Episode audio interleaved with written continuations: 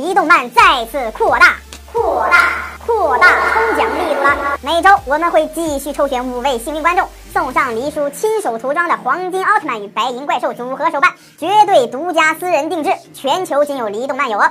感兴趣的朋友，快快留言、点赞、关注吧！大家好，欢迎收看《黎动漫之奥特说》。欧布奥特曼三十五话，上期我们说到了奈绪美为了调和色川先生与其女儿彻子的矛盾，决定跟踪一天色川先生。结果这一天下来，发现色川先生一直在跟女性打交道，还搂搂抱抱的。这下色川先生与彻子的矛盾更加厉害了。听了凯的劝说，彻子决定再次相信一次父亲，便继续跟踪色川先生，来到了一个废旧的工厂。结果色川先生却与之前送彻子项链的帅哥争论了起来。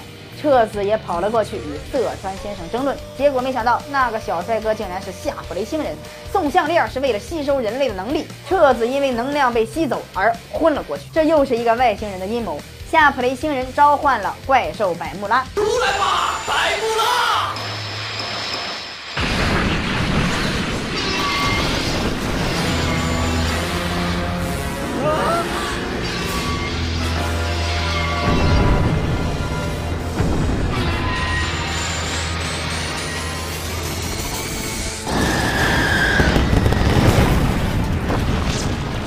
就料到会是这么一回事。来，兄妹，把车子带到安全的地方。好，你竟敢这么对我的独生女，我饶不了你！这时凯也变成了欧布，与色川先生共同作战。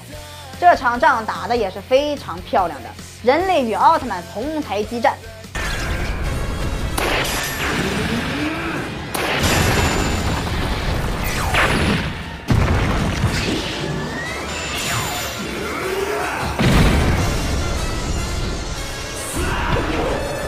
欧布奥特曼再再再次不是怪兽的对手，色川先生也陷入到了苦战。看来人类对抗外星人还是很麻烦的。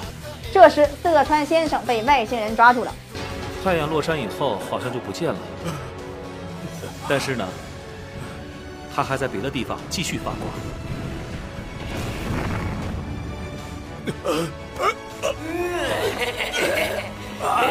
在你看不到的地方也是有光芒的。其实英雄也是一样的。到此为止了。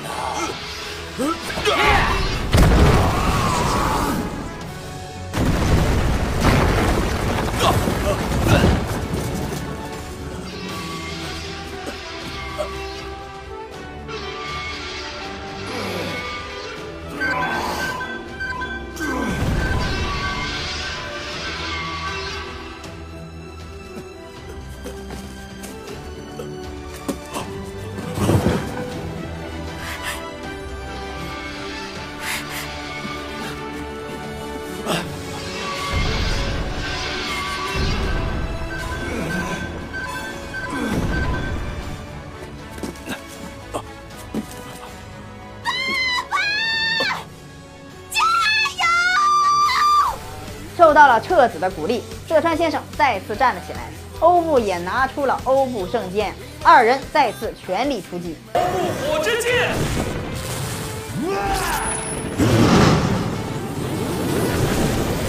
就是现在！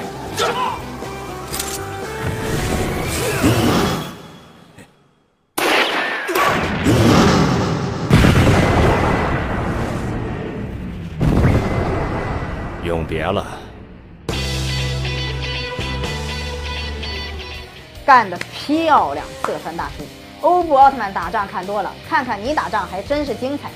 彻子也理解了色川先生，父亲再次成为了彻子的偶像，二人依然打打闹闹。刚才的外星人在逃亡的途中被斩杀，凶手正是加古拉。之后会发生什么事呢？加古拉又要反击了吗？请收看下一期《离动漫之奥特说》，奥特曼中最神秘的石头，听说可以让人梦想成真。